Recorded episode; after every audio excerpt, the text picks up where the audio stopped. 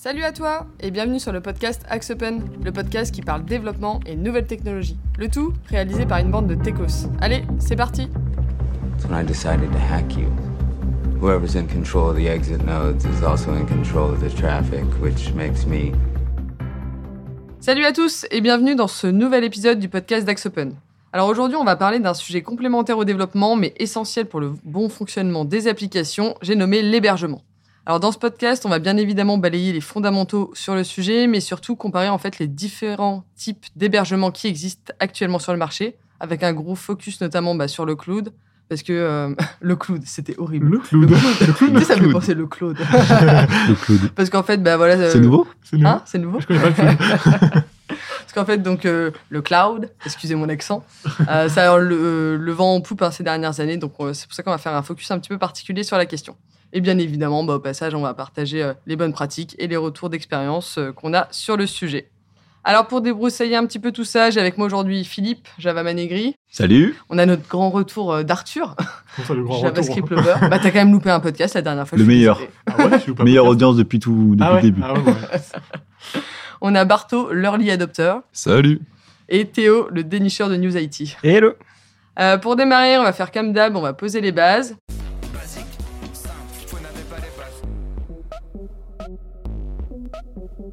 Philippe, est-ce que tu peux nous expliquer ce qu'est un hébergement? Alors, euh, pour faire très simple, l'idée c'est une fois que vous avez un code qui, euh, qui fonctionne, derrière en fait il faut pouvoir l'exécuter quelque part. Donc l'hébergement c'est tout ce qui va servir à exécuter votre code dans un environnement de production, de recettes, de ce que vous voulez. C'est simple, c'est efficace.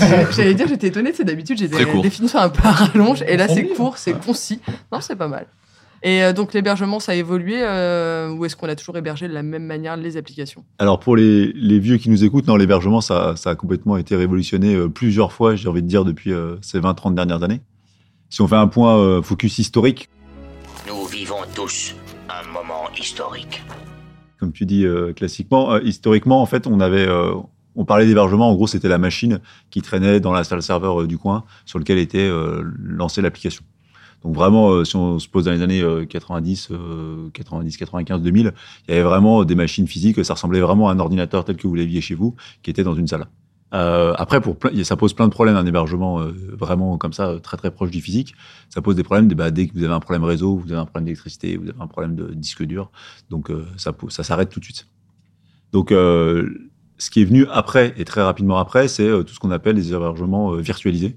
En gros, le principe c'est très simple, c'est euh, on virtualise le système d'exploitation dans lequel s'exécute l'application, et vous avez euh, plusieurs machines physiques qui s'exécutent en parallèle, un hyperviseur et des machines virtuelles qui, s'exécutent dedans, dans lequel vous mettez votre application. Le gros intérêt de faire ça, c'est au point de vue développeur, ça change rien. Vous avez toujours un système d'exploitation sur lequel tourne l'application.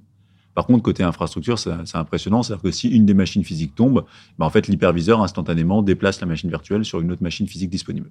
Ça, ça a été la règle pendant, euh, euh, de nombreuses années. Donc, vous avez toutes les technologies de virtualisation que vous connaissez toutes, euh, les VMware, les Xen et tous ces types de choses-là, qui fonctionnent très bien et qui sont encore majoritairement utilisées dans les entreprises. Pas se, faut pas se cacher.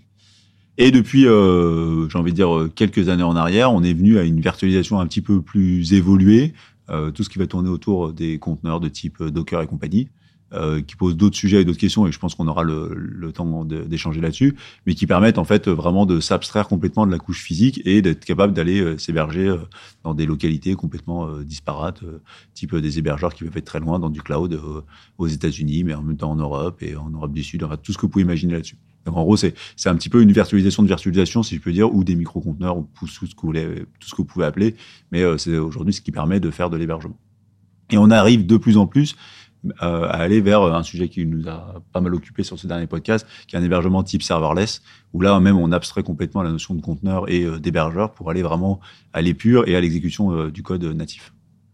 Aujourd'hui, euh, quand on développe des applications, l'hébergement, c'est un vrai sujet. Enfin, c'est une vraie question qu'on se pose euh, dès le début du projet. Est-ce que, ça, est-ce que choisir tel ou tel hébergement, ça a vraiment des impacts en fait euh, euh, forts sur, euh, bah, du coup, sur l'utilisation de l'application euh, et tout ça Alors oui, ça, change tout. Alors historiquement, ça n'avait pas d'impact. C'est-à-dire que globalement, vous déployiez, enfin, vous faisiez votre application en tant qu'équipe de développement, et puis vous le balanciez un jour à l'infrastructure qui se débrouillait pour l'héberger. Donc il y avait un peu deux mondes euh, très très très séparés, et en fait, on s'occupait de l'hébergement finalement assez tard dans le cycle de vie du projet.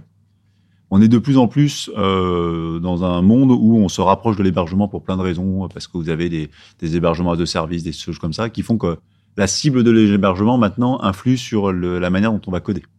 Donc, euh, si vous êtes, si votre euh, client ou votre euh, votre entreprise vous dit vous allez partir sur du, Azure ou du, AWS, vous allez utiliser toute une stack technologique qui est généralement assez proche de ces infrastructures là. Et en fait, vous allez le prendre en compte dès le début du projet.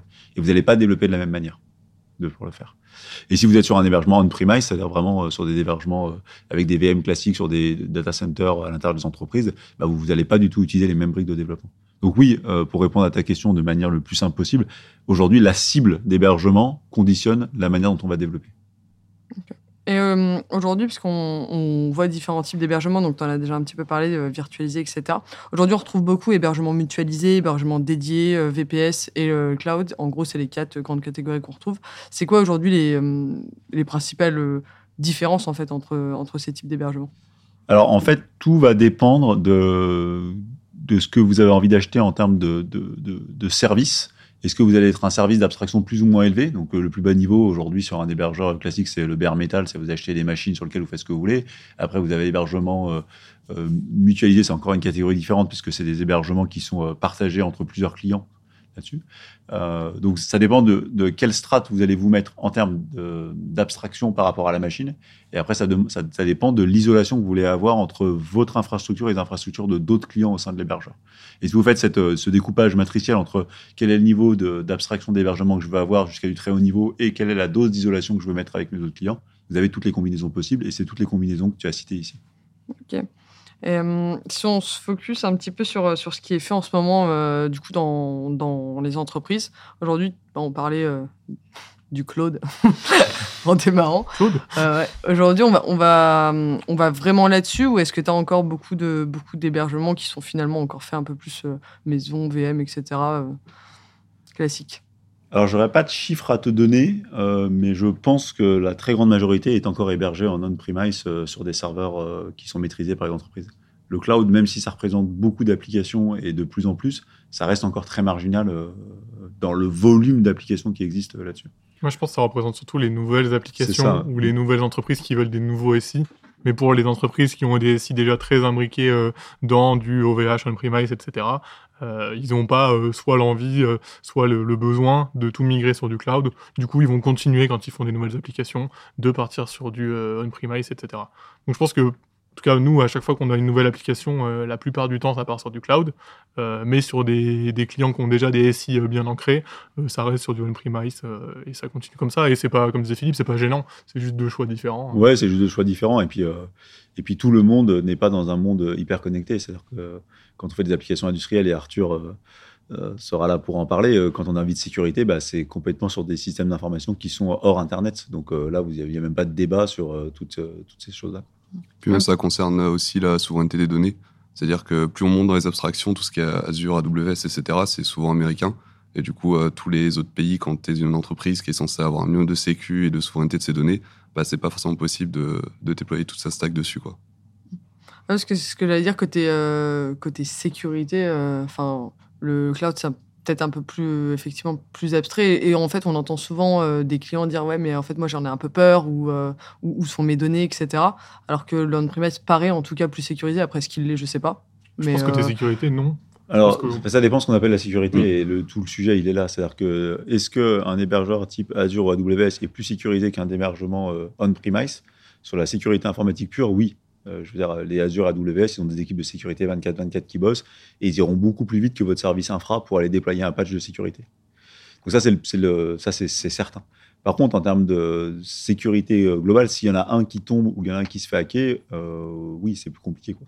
Et de la même manière, tout ce qui est euh, euh, tout ce qui tourne autour du Patriot Act et ce genre de choses, euh, qui sont pas de la sécurité au sens pur informatique, mais de la sûreté, ou ce genre ouais, de choses. re- repréciser un petit peu ce que c'est euh, pour ceux Bah, qui en fait, tous les. Tous les hébergeurs sont soumis à la loi. Donc, c'est-à-dire que même si vos données sont hébergées euh, sur des data centers euh, français, c'est la loi euh, normalement française qui s'applique, mais on n'est pas très au clair sur est-ce que les lois américaines s'appliquent aussi. Et du coup, est-ce qu'ils ont le droit de le faire? Alors, nous, on n'est pas, je suis pas du tout à même de juger parce que, parce que ça, mais en fait, en vrai, c'est compliqué de savoir ce qui se passerait vraiment si ils décidaient d'aller regarder les données qui étaient à l'intérieur. Ouais, du coup, pour l'instant, c'est un peu le, le flou. Entre Bah, c'est pas le flou. euh, légalement, ils sont censés pas avoir le droit et compagnie. Mais je veux dire, c'est vrai que si vous êtes, un, vous êtes dans le domaine de la sécurité nationale où vous avez des applications euh, très, très, très euh, sensibles, c'est la question peut se poser. Après, si vous êtes une entreprise, une PME classique qui n'a pas de contraintes fortes de sécurité et qui, à côté de ça, n'a pas une équipe infrastructure très très forte en interne, bah, le choix du cloud sera quand même beaucoup plus sécurisé nativement que le choix du premise. Puis en plus d'apporter du coup l'hébergement, le cloud va aussi apporter euh, tout un ensemble de services qui peuvent servir euh, pour votre développement, qui peuvent servir pour votre application, euh, que vous n'aurez pas du coup dans le on-premise, vous allez soit devoir le développer vous-même, soit devoir dans tous les cas passer par des services cloud. Donc le- cloud amène une sorte de package où vous avez un peu tout en un, vous avez l'hébergement, les services, si vous voulez envoyer des mails, c'est en un clic, si vous voulez envoyer des SMS, c'est en un clic. Et donc vous avez un peu ce, ce package qui permet, si vous avez envie euh, d'y mettre les moyens euh, et d'avoir quelque chose de entre guillemets euh, tu, tu cliques et ça marche. Le cloud est quand même assez utile pour ça où on peut très facilement rajouter un nouveau service qui peut paraître très compliqué à coder et en fait Azure ou AWS l'a déjà fait pour vous. Et en fait si vous êtes déjà dans le cloud vous n'aurez pas besoin de vous embêter à faire des VPN etc vous êtes dedans déjà En fait, la, la- la philosophie euh, de- du lancement d'AWS, euh, alors ça remonte à quelques années pour ceux qui qui jamais, euh, qui ont pas vécu ça, mais la philosophie c'était d'offrir aux start dans leur chambre la même puissance de calcul et la même infrastructure qu'une une entreprise euh, cotée euh, au Nasdaq. Et la promesse est tenue, c'est-à-dire qu'en fait, si vous êtes une, une petite boîte de 10 personnes et que vous vous lancez dans du cloud euh, AWS ou Azure, vous avez la force de frappe de d'Azure ou d'AWS pour faire vos applications. Et ça, c'est quand même une révolution par rapport à ce qu'il y avait avant. Euh, néanmoins, euh, ben, il y a tout un tas de problématiques de complexité, de facturation qui sont à prendre en compte. Et dire finalement, pour quel type de projet on se dit, euh, enfin, est-ce qu'on est-ce qu'on conseillerait aujourd'hui de, se mettre sur, du coup, sur un AWS et un Azure pour tout type de projet, ou est-ce qu'on se dit bon bah en fonction de X ou X critères, c'est plus intelligent d'aller là-dessus? On peut partir soit de la grosse application peut-être qui est utilisée par plein de personnes qui a besoin peut-être de haute disponibilité, etc., à euh, au développeur bah, qui fait son un petit site euh, comme ça euh, dans son coin. Alors, je, pense que ça fera l'écho à plusieurs, enfin, le sujet d'actualité de l'éco-conception et compagnie. C'est impossible de répondre à ta question sans prendre en compte le contexte du client dans lequel il est. Si le client a une grosse infrastructure chez lui qu'il maîtrise, ça n'a pas de sens et c'est absolument incohérent d'aller rajouter un double hébergement sur Azure ou AWS. Par contre, si le client a rien et qu'il a, enfin, s'il doit euh, monter toute une infrastructure de son côté, ça va lui coûter beaucoup plus cher et ça va être beaucoup plus compliqué à mettre en place et à maintenir et compagnie que de partir sur du Azure. Euh, de la même manière, en fonction des volumes de données, ça peut être pertinent de le de garder en local, ça peut être pertinent de le passer à l'étranger, ça peut être pertinent de le mettre dans un data center de droit suisse. Enfin, je veux dire, le contexte, euh, vraiment, comme dans tout notre métier, fait vraiment, on peut pas donner une loi arbitraire et absolue là-dessus. Après, il y a aussi le fait que, par exemple, si vous voulez avoir un hébergement de santé, il n'y a pas forcément tous les clouds qui proposent euh, toutes les règles qui sont derrière l'hébergement Tous de les santé, services non plus qui sont tous pas les disponibles. services qui sont disponibles, etc. Donc, il y a aussi peut-être des contraintes au niveau métier qui sont Mm. au niveau de la loi, je sais pas euh, Mm. comment ça se passe pour l'hébergement de santé, mais qui fait que vous pourrez peut-être pas partir sur le cloud. Euh, et après, pour ce qui est des services, différents services que propose le cloud, ils sont pas non plus disponibles dans toutes les régions du monde. Mm. Il y en a beaucoup qui sont disponibles uniquement aux États-Unis parce que c'est de là qu'ils font leurs tests, etc. Donc, si on a besoin d'avoir par exemple, euh, une application qui doit tourner uniquement en France pour des questions de sécurité, de euh, souveraineté des données, eh ben, on va peut-être bloquer au bout d'un certain moment euh, sur l'utilisation d'autres services d'AWS. Et puis, vous n'êtes pas sûr non plus de, si vous voulez être sûr que vos données, elles restent uniquement en France, bon, déjà, c'est très compliqué de le savoir sur Internet, mais avec AWS, c'est encore plus compliqué parce que ça se trouve, vous allez utiliser un autre service qui, lui, dans tous les cas, est pas en, est pas en France, ou Mm. vous assure pas qu'il est en France parce qu'il est en haute disponibilité dans le monde entier. Et du coup, vous allez avoir vos données qui se trimballent un peu partout. Euh, si c'est quelque chose qui est important pour vous, euh, c'est Mm. peut-être pas idéal. Ouais, je pense que c'est vraiment le. Enfin, moi, on a beaucoup de clients des fois qui me disent Ouais, je veux partir dans le cloud, il faut que je fasse ça, je vais tout migrer sur AWS ou Azure. En fait, généralement, la réponse c'est Mais pourquoi? Enfin, je veux dire, euh, Parce que tu as lu le dernier Gartner qui t'a dit que dans le Magic Quadrant, il fallait absolument aller là. Mais il y a plein de fois où ça fait absolument aucun sens dans la stratégie du SI. Des fois, même, on, arrive à des aberrations totales où on duplique l'intégralité du SI dans le cloud pour faire fonctionner les choses. Euh, ça, pas, c'est pas du tout malin, quoi. Donc, euh, à côté de ça, bah, si vous avez une petite boîte euh, agile qui veut y aller, c'est logique, quoi. Mais du coup, il faut, vraiment se poser des questions et réfléchir un petit peu sur le long terme. Sachant que, un des, je sais pas si on en reviendra aux inconvénients des types d'hébergement, mais quand vous partez dans le cloud, c'est un voyage sans retour. Ou un voyage avec un retour compliqué, quoi. Ouais, parce que juste- justement, tout à l'heure, tu parlais de, de, de migration. euh, la migra enfin, migrer un hébergement, euh, tu passes d'un on-premise à un cloud. Alors en fait, quand tu passais d'un on-premise à un on-premise, c'était pas trop compliqué parce que vous aviez, en gros, c'était un système d'exploitation vers un autre système d'exploitation, donc c'était toujours compliqué de faire des migrations d'infrastructures, mais c'était euh, jouable. Quand vous partez sur Azure, comme je l'ai expliqué tout à l'heure, ou AWS, vous allez vraiment vous imbriquer très très très très proche des services, et du coup, vous n'avez pas exactement les équivalents dans d'autres hébergeurs en interne. Donc si vous voulez partir ou vous retirer, le chemin, il existe, hein, c'est toujours de l'informatique, c'est toujours faisable, mais il n'est pas trivial trivial. Mi- Migrer du premise au cloud, c'est plus simple entre guillemets parce que le premise, on n'a pas tout ce système de service et tout, donc on prend et on met. Enfin, si on veut faire ça très simple en mode copier-coller. Euh, après, si on veut l'adapter au cloud, là, c'est beaucoup plus dur parce qu'il faut rééclater son application pour la remettre euh, en mode cloud. Mais migrer d'un cloud à l'autre, là, oui, ça peut être très compliqué parce que les, que ce soit AWS, GCP ou Azure, ils n'ont pas les mêmes façons de fonctionner, même s'ils ont tous plus ou moins les mêmes, la même gamme de services parce qu'ils se courent les uns après les autres. Dès qu'il y en a un qui fait un nouveau service, euh, les deux autres vont le rattraper.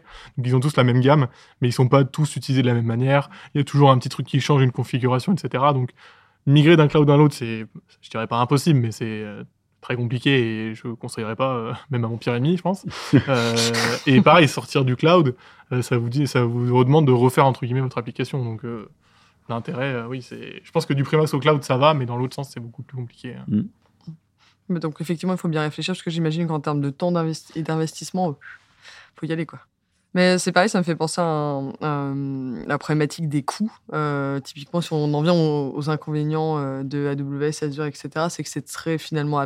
Enfin, on ne sait pas trop avant d'y aller combien est-ce qu'on va payer quoi, à l'utilisation des services. Ouais, c'est c'est com- c'est compliqué. Alors, euh, il y a des calculettes, il y a plein de consultants. Si vous allez sur des, si vous êtes un peu un client euh, volumineux qui allait dépenser pas mal d'argent sur Azure AWS, ils vous donnent des consultants qui vous aident à estimer ça. Néanmoins, dans la pratique, bah, c'est après le premier mois d'exploitation qu'on sait à peu près où on va. Donc c'est pareil. Est-ce que c'est cher? Le côté, le concept de cher, c'est compliqué à comparer parce que d'un côté, vous allez utiliser à l'usage. Et puis vous utilisez toujours des briques qui sont euh, state of art, mises à jour en termes de sécurité, il y a de la maintenance, les gars ils sont là le week-end pour redémarrer. Et à côté de ça, vous comparez ça à des choses que vous achetez en physique chez vous avec des serveurs sur lesquels vous allez mettre des salaires pour. euh, donc, la comparaison de coûts, elle est compliquée. Euh, vraiment, elle est compliquée parce qu'il n'y a pas la même notion d'amortissement. Il y en a, c'est donc c'est très compliqué à faire. Euh, néanmoins, on peut dire clairement les choses. C'est cher le cloud. C'est pas, euh, ça sera toujours plus cher d'avoir un service euh, cloud que d'avoir un pauvre serveur euh, pas mis à jour dans un coin. Par contre, un service équivalent, c'est pas nécessairement beaucoup plus cher. Voilà. Mais ça, ça demande de- de- d'avoir un peu d'analyse dans la réflexion de la comparaison. Puis, comme disait Philippe au début, euh, l'avantage du cloud, c'est qu'on a la puissance des plus grosses entreprises, on a la puissance d'AWS. Donc, si notre entreprise, dis n'importe quoi, euh, du jour au lendemain, euh, elle prend x10 en volumétrie et vous avez besoin de scaler vos serveurs, eh ben, vous pouvez le faire. Si vous avez des serveurs chez vous, il faut que vous achetiez les serveurs. Et si jamais deux semaines plus tard, vous allez vous reperdre toute cette volumétrie, bah, vous avez 10 serveurs qui vous servent à rien. Tandis qu'à AWS, vous avez juste à faire un clic et vous supprimez vos serveurs et vous payez plus. Donc il y a aussi cet intérêt de, de pouvoir scaler très facilement. Après, pour revenir au calcul des coûts, ce qui est un peu, euh, euh, difficile à, à estimer, c'est que AWS fait payer globalement à peu près tout et n'importe quoi, et c'est des choses qui sont très dures à estimer. Donc par exemple, ils vous font payer le prix de la requête GET sur un S3, donc euh, sur un, un système de fichiers. Sauf que vous avez aucune idée de combien vous allez avoir de requêtes GET, parce que c'est quelque chose que, qui est très dur à estimer. En plus, ils vous font ça au million d'appels, ils vous font ça pour les requêtes options. Enfin, en fait, j'ai l'impression qu'ils mettent de plus en plus d'obstacles pour qu'en fait vous vous dites ouais bon c'est pas grave on verra et au final vous n'avez pas vraiment calculé Surprise. vous êtes à plus ou moins 40 50% de prix et c'est très compliqué aussi de de- de- d'estimer parce qu'il y a trop de choses à estimer euh, de, de, de différents quoi. Question importante et, euh, et des- et des fois oubliée, euh, je pense notamment sur ceux qui sont pas très avertis, mais les backups en hébergement, c'est quand même, euh, je pense, assez, euh, assez Ça- important. Ça, et... peut, être, ça peut être utile. Euh, alors, tous les systèmes de type cloud fournissent normalement des systèmes de backup qui sont, qui sont payants, hein, mais qui s'activent globalement assez facilement et qui permettent d'être assez efficaces. Donc ça, pour le coup, objectivement, dans les systèmes cloud, c'est beaucoup plus sécur que les backups qui sont faits à la main, euh, qui sont pas forcément bien maîtrisés. Euh, après, on l'a vu avec des systèmes type OVH que les backups, il faut faire attention il faut lire les petites lignes parce qu'ils peuvent être sauvegardés dans la même salle. Donc euh, c'est problématique, on, on- on l'a vu sur certains de nos clients. Mais je veux dire, globalement, sur le- si, si vous faites les choses correctement sur des systèmes cloud, vous avez un niveau de sécurité de la donnée qui est plus grand que ce que vous êtes. Alors, euh, on peut toujours le faire en, en une promise, en manuel, mais c'est plus compliqué à atteindre comme euh, niveau de qualité. Est-ce qu'il y a des, euh, tu t'évoquais déjà un petit peu tout à l'heure, mais aujourd'hui des contraintes réel sur, euh, sur un projet qui nous oblige à choisir euh, un on-premise ou un, ou un cloud? Le serverless. Si on veut partir sur du serverless, Alors, tu peux le faire en. tu peux, mais euh, c'est, enfin, comme tu Ça disais, tu peux tout faire en informatique euh, comme Mm. tu veux. Tu peux tout faire sur un Raspberry si tu as envie, mais Mm. euh, c'est compliqué. Quoi. Enfin, Ouais. Ouais, il y a- il y, a ça. Il y a, bah, effectivement, déjà, il y a des clients qui n'ont pas le droit d'aller dans des hébergeurs de type mutualisé ou des hébergeurs de type euh, grand public. Donc euh, là, ça élimine tout. Dans les grosses contraintes, il y a ça. Et puis après, il y a toute la contrainte réseau, quand même. Parce que là, on n'en parle pas trop, mais quand vous faites des applications et vous êtes dans un VPN ou des réseaux privés, avec des applications qui sont dans des réseaux privés, c'est pas si simple que ça de faire des, connexions avec des, systèmes euh, cloud, parce que vous avez des. euh, enfin, je ne veux pas rentrer dans le détail du réseau, mais c'est assez compliqué à faire en place. Donc, des fois, vous ne pouvez pas, euh, même physiquement, brancher un data center Azure sur votre réseau ou sur vos différents réseaux que vous avez en local. Donc, ça, ça, peut être des contraintes. Après, il y a des contraintes de disponibilité. Est-ce que, est-ce que, en gros, le présupposé quand vous avez du cloud, c'est que ça fonctionne quand il y a Internet. Euh, si vous n'avez pas Internet, qu'est-ce qui se passe? On a plein de clients, par exemple, qui peuvent être en périphérie de grandes villes, qui n'ont pas accès à de la fibre optique. Si vous mettez tout votre SI sur un système cloud, euh, même si le, Azure AWS ne, ne ramera pas, entre guillemets, bah, votre tuyau d'entrée dans votre système d'information, si vous avez 300 personnes, bah, ça va pas aller assez vite pour, euh, pour pédaler. Donc, on a des contraintes de ce type-là qui, peut, qui peuvent apparaître. Si on se place un petit peu euh, au niveau, euh, quand on monte d'un étage et qu'on se place niveau SI, donc euh, imaginons plein d'applications, est-ce que c'est intelligent de mettre finalement tout au même endroit et dans un, avec juste un hébergeur ou est-ce que bah, peut-être des fois on va éclater en plusieurs hébergements? Enfin, je sais pas ce que vous voyez un petit peu chez Alors, différents clients. Imaginons qu'on fasse un, tout un SI moderne, euh, sans parler du legacy avec des applications qui ne sont pas hébergeables facilement. Aujourd'hui, si on devait le faire à state of art, ce qu'on ferait globalement, on ferait un gros Kubernetes dans lequel on irait mettre toutes les applications dans des Docker et on utiliserait tout ça. Euh, et on fera en sorte qu'on ait euh, soit un actif-actif, soit un failover vers un autre data center du même hébergeur. Typiquement, sur, sur des systèmes type Azure, vous pouvez choisir d'héberger votre, votre partie en France Centre et d'avoir un failover sur euh, France Sud. C'est-à-dire, si le data center France Centre brûle, on est censé redémarrer facilement euh, sur le France Sud. Ça, on, peut faire, on peut faire ce genre de choses. Et ça, pour le coup, alors on l'a jamais testé, puisque par définition, euh, faut que ça brûle. faut que ça brûle. mais euh, ça, ça, ça, ça permet de faire ça. Donc, si aujourd'hui on devait créer un SI from scratch, nous, par exemple, à Axo, on a l'intégralité de toutes nos applications qui tournent autour d'un Kubernetes qui est hébergé en France Centre avec la possibilité de backuper sur France Sud là-dessus. Euh, malheureusement, dans la vraie vie des clients, bah, toutes les applications ne sont pas modernes. Il y a des applications qui ont 10, 15, 20 ans que vous n'allez pas pouvoir migrer sur du Docker ou avec des. des ça demande c'est une réécriture. Donc, vous allez avoir des trucs assez mixtes avec euh, des serveurs physiques, euh, je n'importe quoi, un vieil AS400 qui va tourner, des serveurs virtualisés dans lesquels vous avez le vieux CRM qui tourne depuis euh, là-dessus. Vous avez trois services qui permettent de faire tourner les imprimantes qui, eux, sont sur Windows 7 parce que ça continue à fonctionner. Et après, vous avez des nouvelles briques de votre système d'information qui sont dans du Docker. Et tout l'enjeu, c'est d'essayer de faire un espèce d'essai hybride qui soit capable d'être progressif entre du, euh, on-premise qui existe chez toi et un système cloud qui va euh, prendre euh, toutes les nouvelles applications. Donc c'est souvent ce qu'on voit dans la réalité effective des choses aujourd'hui. Ça va être super compliqué en termes de gestion et de maintenance à long terme de l'hébergement, non? Bah, c'est très compliqué en termes de. Bah, en fait, euh, je pense que nous, on n'est pas euh, DSI, hein, mais euh, quand on parle à des DSI, oui, c'est compliqué d'avoir un parc applicatif de 300-400 applications à maintenir. C'est sûr que c'est une galère de dingue, surtout au niveau de sécurité et tout ça. Euh, nous, on est moins impacté en tant qu'acteur de développement parce que nous, on va travailler souvent sur des parties assez modernes qui vont s'exécuter dans des contextes qu'on maîtrise bien, type euh, Kubernetes, Docker et compagnie. Si, on vient un peu du coup à, à notre monde qui est celui du, développement, euh, tu le disais tout à l'heure Arthur, en fonction, enfin, si tu choisis de te mettre euh, du coup sur un Azure ou quoi, tu vas utiliser euh, et tu vas coder d'une manière qui est, qui est finalement assez différente. Ça a quoi du coup comme grands impacts et est-ce que les marges sont, sont hautes à monter côté dev? Alors, oui, parce que au final, si tu veux utiliser vraiment toutes les briques d'un cloud, euh, le cloud, globalement, si tu connais pas, c'est impossible. C'est des menus partout, euh, de la configuration partout, des systèmes, des choses très abstraites. Euh, vu que le cloud est fait pour tout le monde, pour les petits comme pour les grands, c'est surtout fait du coup pour les grands. Et du coup, globalement, euh, il y a de la sécurité partout. À chaque fois que tu veux utiliser un service, il faut que tu donnes les droits à la personne qui l'utilise, etc. Et si tu veux faire les choses bien, euh, si tu connais pas du tout, c'est euh, entre guillemets impossible. Euh, parce que la marge d'entrée elle est gigantesque. Il faut savoir euh, tout configurer. À chaque fois, j'imagine, enfin imaginons qu'on veut utiliser juste une VM, il faut créer les groupes de sécurité, il faut créer les euh, virtual euh, cloud network, il faut créer, enfin il y a un milliard de choses à créer juste pour pouvoir faire le moindre petit truc.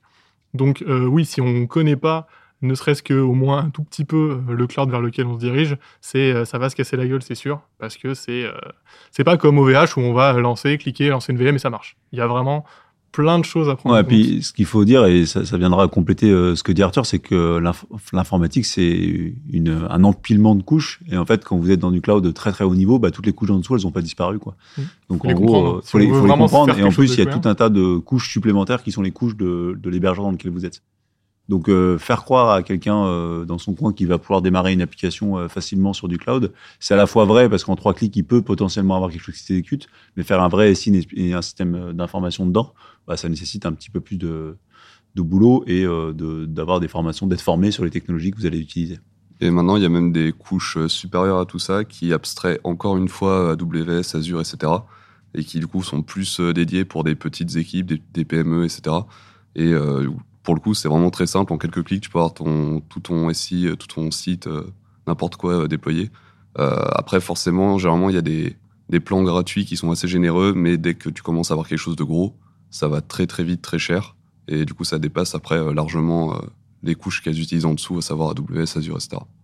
Et puis après, compliqué. Vous avez des, euh, du coup des bonnes pratiques à, à conseiller à des gens qui veulent justement se lancer, euh, se lancer dans, dans le cloud euh, ou, au- ou au contraire des erreurs à éviter que peut-être vous, aur- vous auriez commis? Alors moi, je peux te citer les- des erreurs. Beaucoup d'erreurs. Non, en fait, quand le- la plus grande difficulté quand vous êtes dans du cloud, à mon avis, c'est que pour héberger une application, vous avez euh, 32 solutions différentes. Si vous allez à AWS, vous dites j'ai un développement PHP ou j'ai un développement Java, je peux l'héberger, vous avez 32 services qui peuvent le faire. Mais je pense vraiment 32 quoi.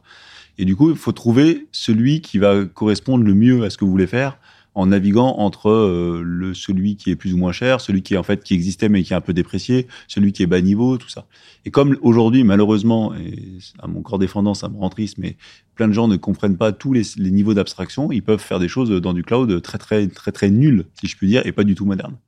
Donc moi, la plus grosse difficulté, et je pense que ça revient à ce que dit Arthur, c'est formez-vous, formez-vous, formez-vous, et essayez de trouver l'information sur Internet ou passer un coup de fil à quelqu'un qui connaît pour vous dire sur AWS, tu veux héberger du Java, ok, le state of art, c'est ce service-là, et pas que tu passes pas 3000 ans à chercher dans les services euh, ce que tu pourrais héberger. Et euh, j'en reparlais euh, tout à l'heure, mais euh, une fois que tu as, choisi ton hébergement, tu as créé ton app, etc., comment ça se passe dans les 5 ans, dans les 10 ans, euh, dans les 10 ans Bon, On n'a peut-être pas le recul encore de 10 ans. Si, on peut, dire- on peut dire qu'on a le recul. On peut dire qu'on a le recul parce qu'AWS, c'est. Euh, C'est à 10 ans là déjà? 2014, je crois. 2014, euh, ouais, mais j'ai- c'est, euh, les tout premiers, il y avait que EC2, donc il y avait que les VM. Mais non, oui. c'est avant 2014. Non. Bon, enfin, c'est dans, cet que ça? ordre, de- non, c'est dans Ah cet ordre de grandeur-là, ouais, je dirais. Ok. Euh, alors, comment. Enfin, ça évolue et ça évolue très vite. Donc, si vous êtes parti tôt, c'est à la fois super bien et en même temps, vous allez utiliser des services qui sont euh, de l'ancienne génération et qui font souvent évoluer. Donc, la même chose que quand vous faites du développement mobile, quand vous partez avec euh, votre hébergeur, il faut que vous mettiez dans l'idée que tous les ans, tous les ans et demi, tous les deux ans, il faut que vous recommenciez votre stack d'hébergement pour la mettre à jour par rapport à ce que fait AWS. De la même manière, là, on a parlé de sécurité tout à l'heure en disant qu'ils mettaient des patchs de sécurité et compagnie. Eux, ils vont très très vite pour déprécier les technologies. Si vous partez en Node, euh, je sais pas, euh, c'est quoi la dernière version de Node dépréciée? Ça doit être 14. euh, Ouais, c'est déjà déprécié 14 Oui, je pense, Ouais. vu que là on est en 20. Ah, En 14, ça fait quoi? Ça fait même pas 3-4 ans? Ouais, ça doit être ça. Ouais, je crois Ouais. que c'est. Donc en gros, c'est une tous les 6 mois, je crois. Ouais. donc Ça doit être ça. Ça. Donc en gros, ça veut dire quoi? Si vous partez sur du cloud et vous hébergez votre application en Node euh, brand new, euh, tout ça, au bout de trois ans, si vous n'avez pas fait des mises à jour de sécurité, vous n'avez pas fait migrer votre application vers des nouvelles techno, vous êtes déjà euh, viré de l'hébergeur. Et quand vous êtes viré, c'est viré. C'est-à-dire qu'il vous arrête. euh, jour ça lendemain, c'est coupé. Quoi. c'est fini. Ils, envoient des petits mails, mais euh, si vous des avez pas Mais, mais ça peut être très problématique pour des équipes qui ont pas, euh, enfin, c'est pas, c'est assez pénible quand c'est une application périphérique dont tout le monde se fout et qu'elle sert là euh, trois fois par semaine, parce que du coup, ça demande aux équipes de dev d'aller mettre à jour cette, application qui n'était pas dans le périmètre euh, là-dessus. Donc euh, ça, c'est une des contraintes assez fortes euh, là-dessus. L'autre problématique très forte, c'est que bah, vous êtes, comme on l'a dit, lié aux montées de version de votre hébergeur, et puis en termes de coût, c'est fini. Vous n'avez plus le, vous n'êtes plus maître de votre destinée. Si demain Azure, et c'est déjà le cas, ils disent, on va, demain ça prend 15%, bah, demain ça prend 15%. Quoi. Euh, et puis ça passe. Et puis de toute façon, vous faites rien parce que le coût de sortir de Azure, on l'a Ouais, dit, c'est ce c'est qu'on euh, ce qu'on disait tout à l'heure. Si, si jamais tu veux sortir, euh, Ah bah, C'est la misère. Voilà. oui. Et donc, du coup, le, le, le sens de l'histoire, c'est qu'ils augmentent leur prix et que vous êtes un peu captif. Et ça, c'est vrai que c'est un vrai, véritable problème. Vous avez plus le. T'as plus de liberté. Enfin, T'as plus de liberté. D'ailleurs, de la même manière que quand vous êtes sur, euh, vous avez pris Office 365, bah, ils vous augmentent les prix, vous faites ah, et puis ils vous Et puis augmentent les prix. plus quand même. Oui, oui, Bill Gates, vas-y, continue. Yes. Bah, en tout cas, merci à tous là pour vos, vos avis un petit peu sur, sur l'hébergement. On espère avoir clarifié un peu la situation. Avant de passer au coup de cœur, coup de gueule, vous avez un dernier conseil à, à donner euh, sur, euh, sur ce sujet? AWS, c'est mieux. Si ce n'est. Ah là là, l'éternelle bataille. Bah, quoique, attends, Philippe, t'étais pas. Ouais, attends, t'étais de la pro part de- AWS, toi, au, dé- au départ oui, au début, puis euh, j'étais pro AWS parce qu'il était bien meilleur, et après Azure est venu et leur a mis une petite euh, taloche. Non, N'importe quoi, une petite taloche. Bah, sur les chiffres, ils leur mettent une petite taloche, mais euh, Ah non, bon parce qu'en fait, ils ont une offre qui est beaucoup plus simple et Oui, beaucoup plus la claire. est plus simple. Voilà. Mais... Et du coup, ça permet d'accéder à beaucoup plus de services pour, pour beaucoup moins euh, de complexité. Mais bon, je rappelle à tous que Arthur, c'est un fan de JavaScript, donc euh, les recommandations d'Arthur. euh, Non, mais en, en vrai, c'est deux très bons hébergeurs, Oui, il n'y a, oui, pas non. de- y a pas de honte. hein. Alors que GCP, on parlera pas, mais GCP, je sais pas, c'est un cauchemar de. déjà c'est fort matériel, donc rien que pour ça c'est mort. ouais, déjà, l'interface, elle, est- elle abominable. Donc, euh, Ah, bah, de toute Mais il y a des fans de GCP, hein. il y a- y, a quelques irréductibles fans. De toute façon, ils offrent tellement de trucs gratuits que ça. Oui, au bout d'un moment, euh, Mais, euh, 100 oui, balles par mois gratuit de, de Mm. tout, parce qu'il faut bien attirer les gens. Yes. Bon, on va passer au coup de cœur. Coup de cœur. Barto, t'avais un truc à nous partager aujourd'hui. Ouais, bah du coup, depuis tout à l'heure, on parle pas mal de- d'hébergement applicatif, mais un sujet euh, qui est assez euh, émergent et dont on parle pas beaucoup, c'est l'hébergement d'un environnement de développement. Euh, et du coup, là, j'ai découvert, euh, bah, maintenant, ça fait un peu de temps que, que j'ai commencé à l'utiliser pour bien tester. Euh, ça s'appelle Coder, donc c'est un projet open source, euh, ce qui, euh, qui se, pour le coup, qui se self-host, donc euh, on se charge de, l'hébergement, mais en fait, qui permet de, fournir une couche d'abstraction sur son environnement de développement. C'est-à-dire qu'au lieu de développer sur sa machine dans son IDE, enfin dans son éditeur, tout va être centralisé sur un serveur et on s'y connecte en SSH et on développe depuis là. Il y a aussi d'autres services qui proposent ça, comme Gitpod par exemple, GitHub Code Spaces récemment, même si pour le coup c'est très, très cadenassé dans le- l'environnement GitHub. Euh, et un peu plus vieux, il y a AWS Cloud 9, même si j'en ai jamais entendu parler pour le coup, ça doit être un peu un Mhm. service un peu sombre. Oui, c'est que des services sombres. Tiens, on peut lancer un satellite avec AWS, donc Ouais, il en a plus de de ce moment-là, 250. euh. Euh, mais du coup, ça offre de nombreux avantages.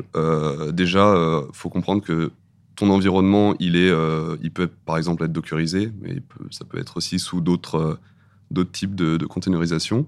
Euh, et du coup, en fait, tu vas fonctionner par euh, workspace qui sont créés à partir de templates. Donc, par exemple, tu vas faire une template pour euh, ton projet. Là, je vais prendre l'exemple d'une entreprise, d'un projet, ou alors de, manière de penser un peu différente d'une technologie. Par exemple, un template Node.js, un template Spring Boot, qui va incorporer tous les éléments de dev de, par défaut dont tu as besoin pour ton projet. Et toi, tu peux du coup spin up rapidement un workspace à partir de ce template. Et du coup, ça te permet d'exécuter du code inconnu sans exposer ta machine. Euh, donc, tu n'auras pas besoin d'installer des choses, euh, etc. dessus. Et tu te fous globalement de ce qui va être euh, dessus. Et ça permet aussi de passer d'un ordinateur à un autre assez facilement. Et aussi, l'un des avantages, c'est que la puissance de calcul est reléguée au serveur. Enfin, ça peut être un, avantage comme un désavantage, parce que derrière, il faut une team infra qui gère ça. Mais ça peut s'amortir, du coup, en achetant des ordinateurs moins chers aux employés, par exemple. Et il y a d'autres avantages, bah, du coup, là, c'est plus pour codeurs précisément. Euh, par exemple, l'aut- l'authentification euh, via Git, euh, GitHub, GitLab, etc., qui te permet que quand tu vas sur un workspace, tu es déjà connecté et donc tu as déjà accès à, à tous, les, tous les repos privés de ton entreprise. Euh, par contre, forcément, il y a quand même quelques désavantages. euh, Si t'as pas internet, tu codes pas. voilà, ça nécessite une bonne connexion. Et on a souvent pas internet avec Open. Voilà, quand ça coupe, euh, t'es un peu dans la merde.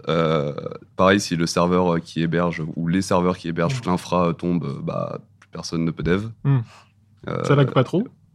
Euh, non, Parce que j'ai déjà fait du code à travers du RDP, bon, c'était nul, mais euh, vraiment, tu tapais une lettre, tu la voyais arriver une demi-seconde Bah, plus après, quoi. ça dépend de ta connexion, mais généralement. euh, Et Arthur code très vite. Bah, Ah, c'est pour ça, c'est pour une ça. demi-seconde, on dirait pas, mais c'est énorme. Quand t'écris. Mais euh, maintenant, bah, notamment avec Coder, en fait, ce, qui- ce que ça te permet, c'est que ça met en place toute une config SSH par défaut qui se génère dans ta config SSH à toi. Et après, tu peux t'y connecter euh, via VS Code. euh, Il y a une maintenant, c'est même plus une extension, c'est intégré dedans. Pareil, euh, JetBrains, ils ont un, un truc qui s'appelle Gateway qui permet de se connecter en SSH à des, à coup, tu, serveurs distants. tu te connectes pas à un IntelliJ qui est sur le serveur, tu utilises ton Si, IntelliJ. en fait, le back-end de l'IntelliJ tourne sur le serveur et toi, ton ITJ sert seulement de front-end. C'est pour ça que du coup, ton ordinateur, il n'y a aucune puissance de calcul dessus. Et tu interagis juste le code. Et après, tu as tout tes. bah, par exemple, quand tu fais un site web, Hmm. euh, l'URL est. Enfin, le port est, est fast-forward sur ton, or- sur ton ordi pour, euh, pour pouvoir le rader dans ton navigateur. Ok. Et euh, du coup, euh, c'est un outil que j'utilise de plus en plus pour tous mes développements. Ça permet de tout centraliser. Euh, même, euh, par exemple, en, tant que- en tant qu'entreprise, euh, tu peux manager les ressources allouées, euh, etc., aux, aux différents euh, projets ou personnes et euh, monitorer un peu tout ça. Et Toi, tu codes moins vite. Toi, tu codes mieux. Tu fais de la QoS. Ouais, c'est ça. ok, c'est intéressant. Moi, j'avais jamais entendu parler. voilà, c'est du remote, euh, du remote development. euh, c'est très très cool. Très bien. Ok, bah merci. T'en penses, Bertrand. Euh, je m'exprime pas sur le sujet. Parce que tous les 10 ans, il y a un mec qui t'explique que tu vas coder à distance. Et à un moment, il y avait des IDE dans les navigateurs web. T'avais envie de crever. euh. Mais je ne connais pas euh, Coder, donc euh, je réserve mon avis pour la prochaine fois. À tester. le prochain coup de gueule. Ouais, j'allais dire, c'est le prochain coup de gueule ou de coup de cœur de Philippe. On peut avoir des surprises parfois. C'est hein. vrai que euh, maintenant, il dit que Flutter, c'est pas si mal. hein. Tiens, en parlant, Après de, 4 ans. en, en parlant de Philippe, euh, c'est la Oh, rubrique coup de gueule. Ah, le moment. Coup de gueule. C'est toujours pour moi. Euh, non, moi, je vais un coup de gueule en lien avec, euh, avec euh, le sujet. Moi, je, je n'en peux plus de ces fichiers de configuration. Alors, pour, être, euh, je vais introduire ce coup de, ce, coup de gueule. Euh, quand vous faites de l'hébergement type euh, Azure, AWS, en fait, vous avez la possibilité de soi-disant tout faire à travers l'interface. Et par du clic-bouton, vous arrivez à faire ce que vous voulez. En fait, c'est vrai, c'est sympa pour la démo commerciale, mais en fait, quand vous faites de l'automatisation et que vous l'utilisez vraiment, en fait, il y a deux choses qui se passent et que vous découvrez assez rapidement. C'est que, un, l'interface n'a pas toutes les fonctionnalités que vraiment la- la- le service que vous utilisez a. Et donc, vous êtes utilisé- obligé d'utiliser euh, des fichiers de configuration ou de la ligne de commande. Et mon coup de gueule, c'est que j'en ai marre de taper des fichiers YAML à l'infini. C'est ça. Euh, J'étais sûr que t'allais parler du YAML. C'était sûr. Dès que tu parles de fichier, ça finit en YAML. ouais, et t'es obligé de te taper des YAML qui font euh, 5000 lignes pour réussir à démarrer ton, ton hébergeur. Donc ça, c'est mon premier coup de gueule. Ah J'en oui, ai deux parce que je suis sympa. Et ces deux, et ça c'est vrai pour AWS et pour Azure, les, le débugage est très compliqué dans ces services-là. C'est-à-dire qu'en fait, comme ils, ils abstraient des couches qui sont en dessous de vous, vous n'avez pas accès au log de ce qui se passe, ou très peu, ou très marginalement. Et des fois, vous pouvez vous prendre la tête pendant des heures parce que vous voyez pas le log qui vous dit l'erreur. Et quand vous essayez de débugger quelque chose dont vous n'avez pas le, le- le retour du, du truc. Je pense par exemple quand vous travaillez sur Kubernetes et que vous n'avez pas les logs de Kubernetes, vraiment tous les logs de Kubernetes, ça peut, ça peut des fois rendre un peu, un peu chèvre. Voilà. Mes deux coups de. Voilà. Bah, merci. J'y crois pas, on a eu deux coups de gueule. Voilà. C'est beau. Hein. Vous êtes, vous êtes bien déprimé pour euh, la la Tout va journée. bien. en Mais- relation, c'est bon. J'allais dire, heureusement, on a Théo avec l'actu, peut-être qu'il peut nous remonter le moral. J'espère qu'il y a des bonnes nouvelles.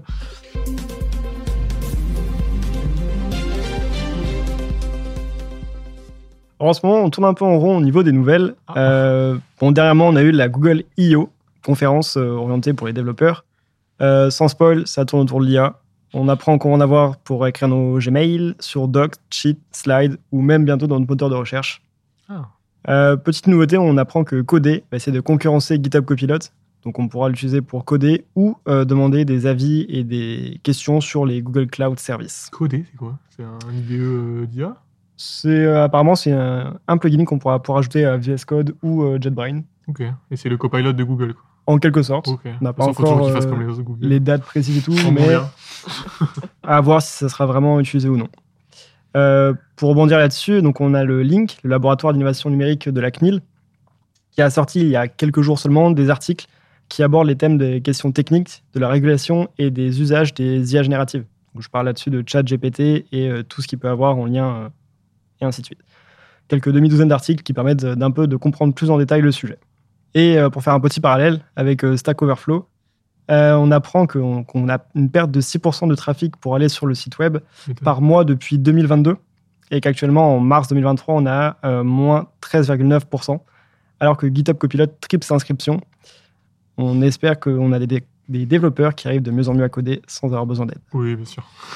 Je pense pas que ce soit la. le la- drame. de- Je pense pas que ce Maintenant, on a le- n'importe qui, et tu lui poses une question, il va taper sur ChatGPT, il te sort un code qu'il a rien compris. Ouais.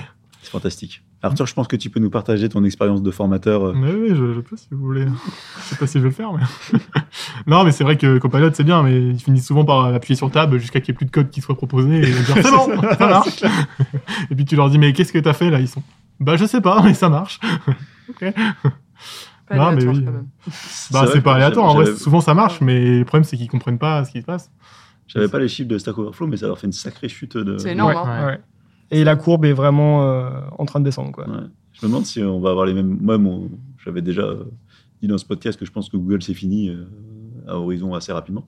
Mais je me demande si on a les mêmes chiffres chez Google euh, de chute de recherche. Bah en vrai, ça m'étonnerait Ah. pas parce Mm. que Ouais. Bah ouais, ouais, c'est tellement plus simple. entre- Après, tu passes par Google pour aller sur ChatGPT, donc euh, ChatGPT. Après, on a de plus en plus de chatbots qui arrivent euh, Ah pour oui, bah, partout. discuter euh, même sur IntelliJ et tout. Il y a un Ouais, chat- c'est juste un prompt à droite et tu poses tes questions et ça appelle directement l'API de ChatGPT. Ah Ça s'évite Mm. de passer par Google. Ah, j'ai pas essayé. Apparemment, c'est globalement rien de plus qu'un éditeur de. Enfin, un prompt. Quoi. Mais oui, il y a plein de. Il y a plein de nouveaux outils autour de l'IA. Affaire à suivre. Faire à suivre. Bah, ça, c'est sûr. hein. Bon, merci du coup à tous les quatre hein, pour euh, vos avis du coup, sur le sujet de l'hébergement. Et puis, euh, bah, on se revoit le mois prochain pour un nouveau podcast. À bientôt. Salut, salut. Bye bye. Salut. Salut. Salut